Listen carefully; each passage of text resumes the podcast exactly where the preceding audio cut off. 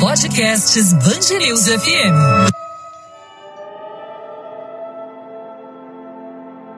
Nesta semana, o Brasil comemorou o aumento no número de jovens eleitores entre 15 e 18 anos. Dados do Tribunal Superior Eleitoral apontaram alta de 27% na emissão do documento para essa faixa etária, na comparação entre fevereiro e março. Apenas nos últimos 30 dias, foram quase 350 mil novos eleitores que se habilitaram para participar do próximo pleito. No Paraná, o aumento também foi expressivo. Até fevereiro, 43 mil paranaenses nesta faixa etária tinham o título de eleitor, equivalente a 13% do público esperado. Em março, o número de cadastrados chegou a 54 mil jovens. No entanto, o público esperado é de 310 mil pessoas, segundo dados do IBGE. Segundo o TSE, as altas generalizadas pelo país são resultados de campanhas do próprio tribunal realizadas nas mídias convencionais como rádio e TV, mas principalmente na internet, nas redes sociais. Além disso, personalidades e grandes influenciadores digitais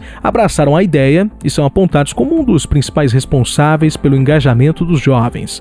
O aumento no número de eleitores, com destaque para os jovens, e a importância do voto são temas do Repense desta semana. Eu converso com o cientista social e professor César Bueno de Lima, da PUC Paraná, e o também professor, advogado e mestre em ciência política Francis Ricken, da Universidade Positivo. Eu sou Leonardo Gomes e já estamos no ar. Repense Band News FM. Bem, professores, primeira pergunta, passo para os dois, né, mas é, é em um primeiro momento para a gente poder organizar aqui para o professor César Bueno de Lima. Professor, qual que é a importância de mais jovens eleitores, não só de jovens eleitores, mas de um número maior de jovens eleitores é, para uma democracia como a do Brasil?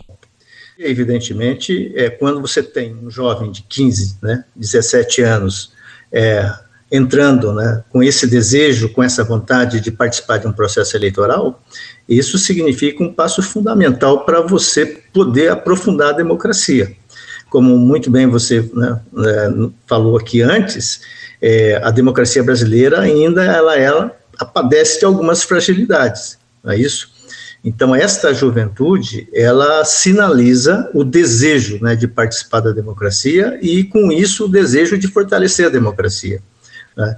E a gente sabe que, de todos os regimes de governo, né, todas as formas de governo, a democracia é aquela que permite né, à sociedade a resolver os seus conflitos, a dialogar, né, sabendo que há conflitos e os conflitos são legítimos, né, Leonardo? Em qualquer sociedade a gente vai ter conflitos em relação à distribuição da renda, à produção da riqueza, à participação na política, ao quanto que a sociedade está disposta né, a intervir através do Estado, de políticas públicas, ou seja, tudo isso né, passa pelo o critério fundamental da participação política e, em especial, desta juventude que traz, digamos assim, um novo vigor né, e uma esperança cada dia mais de que a democracia é, de longe, o melhor de, a melhor forma de todos os governos. Né?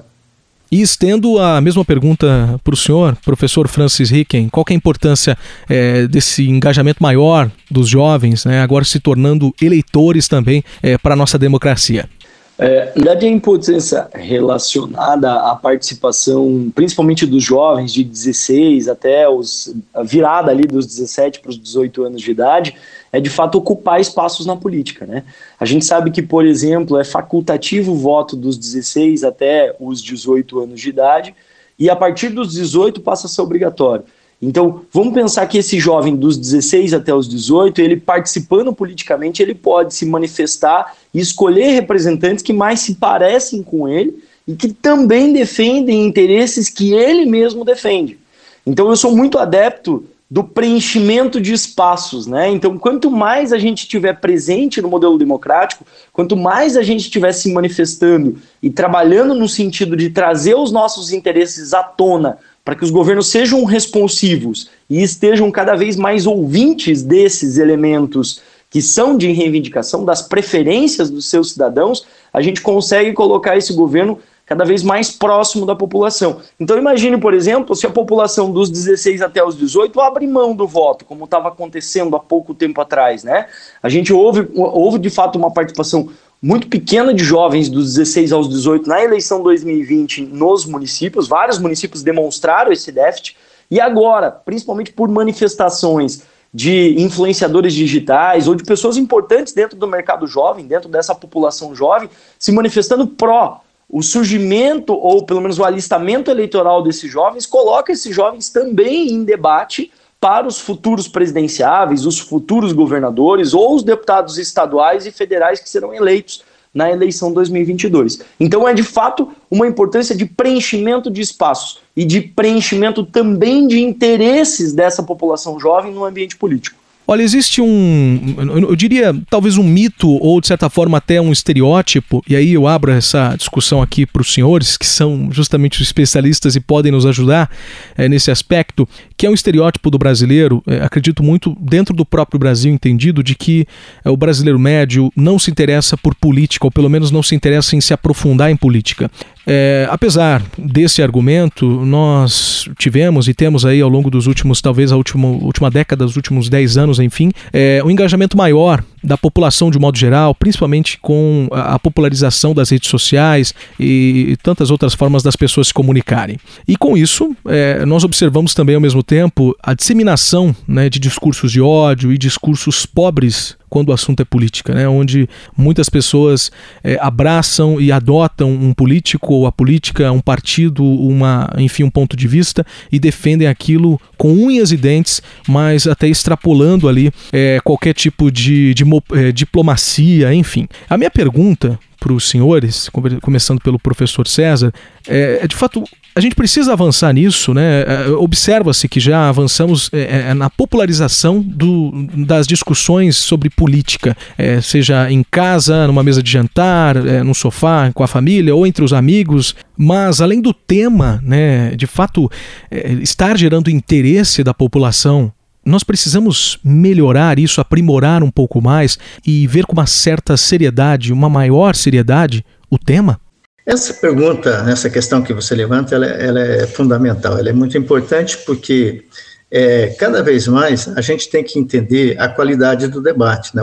a qualidade do debate político nos remete né, à aceitação das ideologias. Né? Porque quando a gente fala de política, a gente está falando de ideologias no bom sentido. Né? Qual é a visão de mundo que você tem sobre a sociedade, sobre o Estado, sobre a participação política? Né? Então, esse é um, é um ponto é fundamental, porque na política a gente vai ter que aprender a conviver com os diferentes espectros ideológicos da nossa sociedade. Né? Então, a juventude sabe que existem né, pensamentos de direita, pensamentos de centro, pensamentos de esquerda. Isso é parte né, constitutiva da vida em sociedade, né, Leonardo? Então, esse, esse, é um debate muito importante. E este debate tem sido muito empobrecido nas redes sociais. Então, cada vez mais a gente né, opta pela quantidade e numa reprodução impensada, muitas vezes, né, é, né, de mensagens, enfim, de avaliações que efetivamente não deveriam acontecer, né?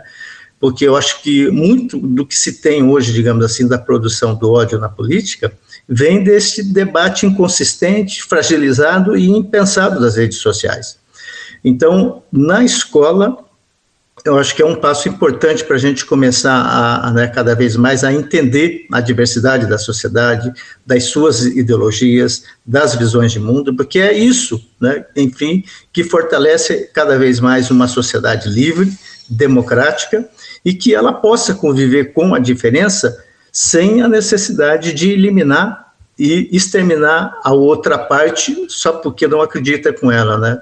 Então, Eduardo, essa juventude, quando demonstra, né, é de livre e espontânea vontade, o seu desejo de participar do processo político, este é o primeiro passo importante, até para a gente politizar efetivamente né, é, os valores e o rumo da nossa sociedade. Isso é muito importante. Né?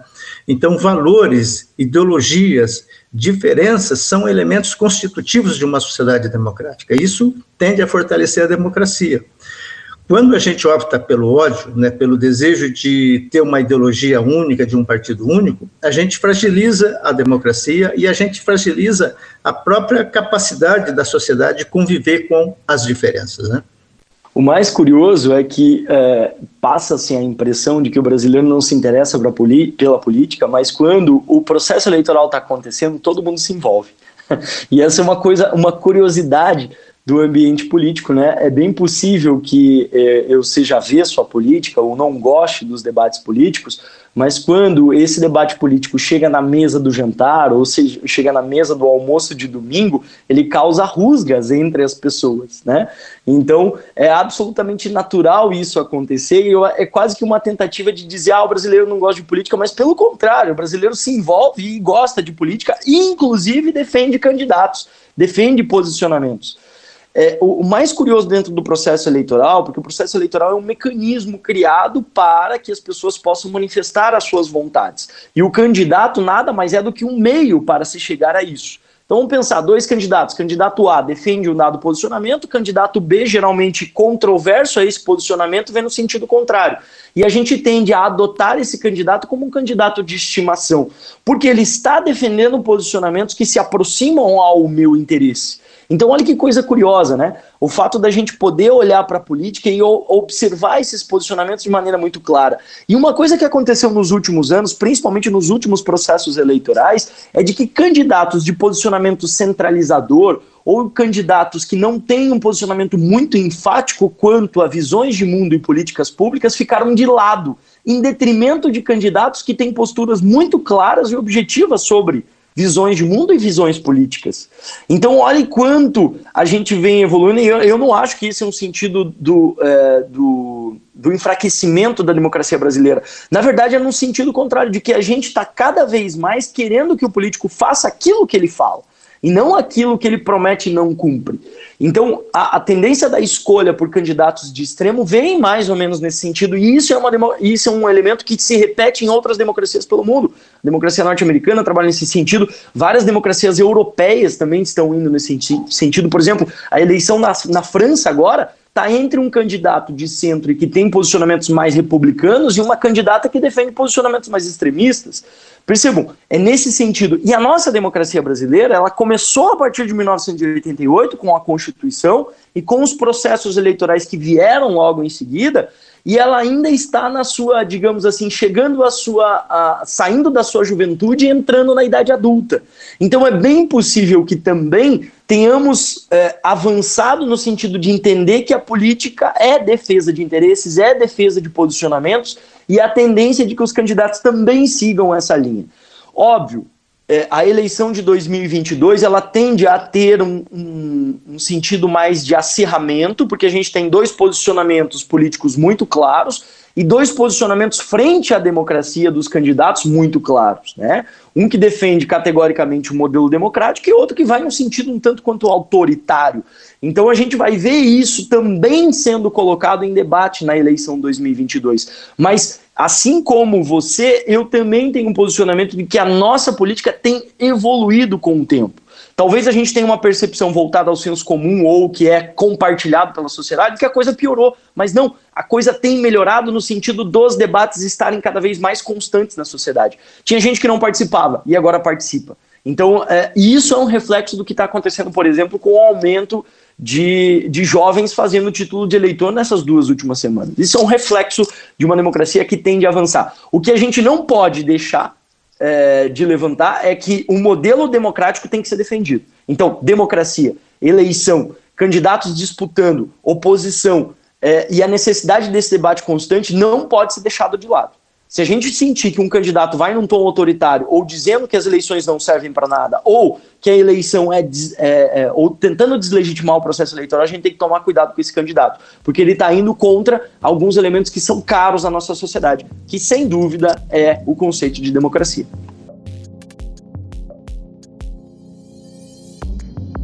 Caminhando aqui para o final da nossa conversa, professores, nós temos um outro aspecto é, observado de forma generalizada, e por isso que eu coloco nessa discussão para ouvir a opinião dos senhores, que é a questão da descrença na política brasileira, não só nos agentes políticos, né?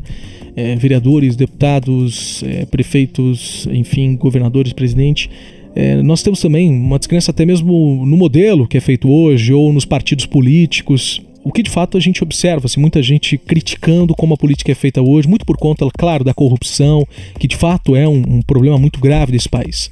E ao mesmo tempo, nós temos a importância da política para resolver, ou pelo menos tentar resolver, ou ser um, um, um empurrãozinho para resolver problemas do cotidiano. E aqui no Brasil, lamentavelmente, o que não falta são problemas. Aqui no Repense Band News, toda semana a gente discute justamente, é, normalmente, problemas desse país, mas tenta trazer soluções. Quando a gente está no caminho das soluções, nós observamos que sempre rodamos, rodamos e chegamos no mesmo lugar, que é a questão de depende do poder público.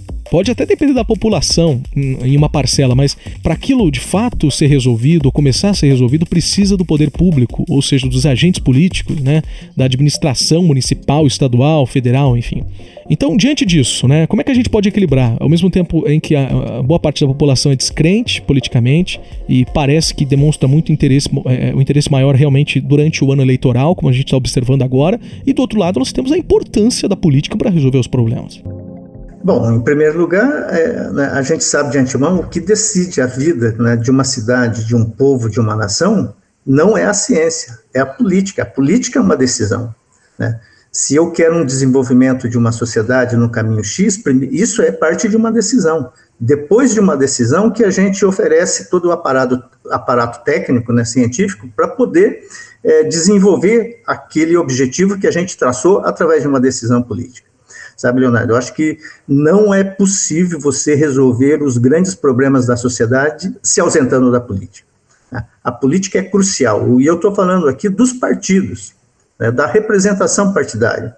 Né? As pessoas são muito fragilizadas, as pessoas são muito corruptíveis. É importante os partidos, porque os partidos desenvolvem plataformas políticas, isso é, é muito importante. Né? A gente até pode discutir a quantidade de partidos vigentes na sociedade brasileira, mas os partidos representam os diferentes interesses legítimos da sociedade. Então, a política aqui no Brasil ou em qualquer parte do mundo, ela é, não é um fator secundário, é um fator crucial para a gente resolver questões de ordem econômica, que tipo de desenvolvimento a gente quer para a sociedade, que tipo de Estado, de políticas públicas, como que a gente vai lidar com a desigualdade e a pobreza. Isso tudo está no espectro de uma decisão política e não de uma decisão técnica. Né?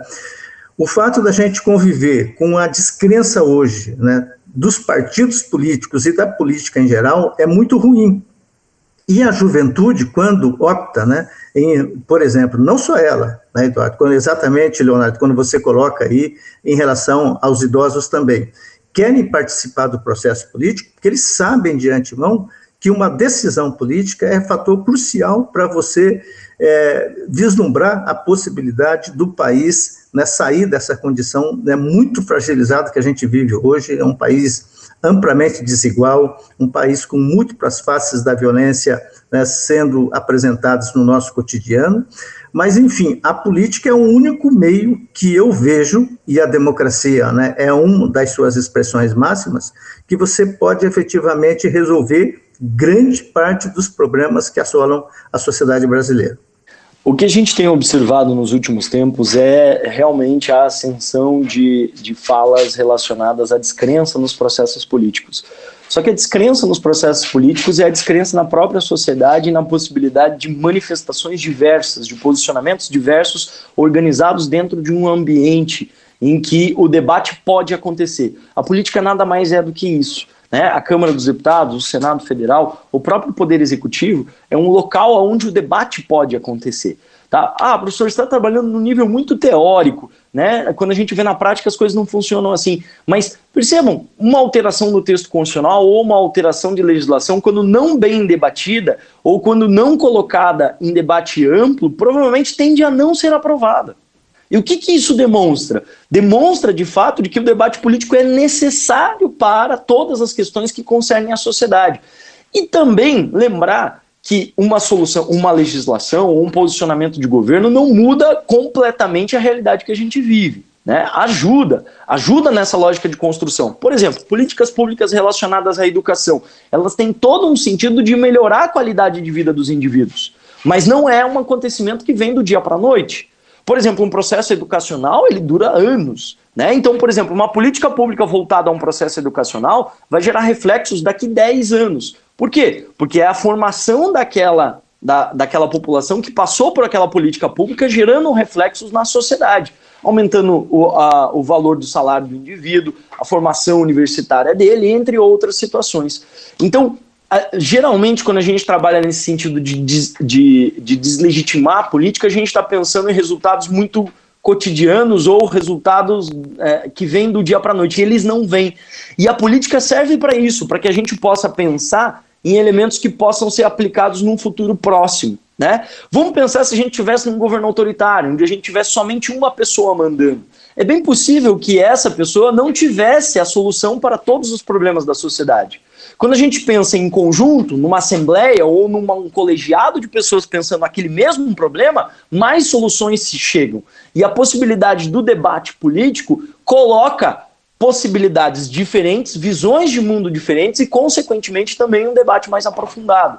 E é isso que a gente tem que fazer quando pensa na tentativa de é, dizer que o mundo político é necessário para as questões democráticas. É fazer e dizer para você que o resultado só se vê pelo debate. O resultado só se torna efetivo quando o debate é bem feito. Quando o debate é mal feito ou feito por uma só pessoa ou um grupo pequeno de pessoas, a tendência de que aquela solução não seja uma solução que vai ser correspondida à lógica da coletividade. E é para isso que serve a política. É para isso que servem os processos políticos. E uma última coisa: essa tentativa de deslegitimação da classe política e da própria política é algo histórico que vem que foi construído em várias sociedades pelo mundo, foi construído em vários momentos históricos e é uma tendência de existir, deixar de existir, voltar a existir. Então, assim, a ideia de que a gente tenha que defender a democracia, tenha que defender as instituições, tenha que defender os debates políticos é absolutamente necessário para que a gente nunca esqueça isso viver num governo autoritário e centralizador é muito pior do que viver num governo que vive em constante debate e conflito político em âmbito político. Este foi o décimo episódio do Repense Band News. Ainda somos novos por aqui, mas te convido para ouvir os nossos programas anteriores, que apesar de discutirem assuntos de momento, né, os debates ainda permanecem atuais. Se você tem uma sugestão de assunto para os próximos programas, envia um e-mail para a gente, repensebandnews.fm.br. Até o próximo episódio.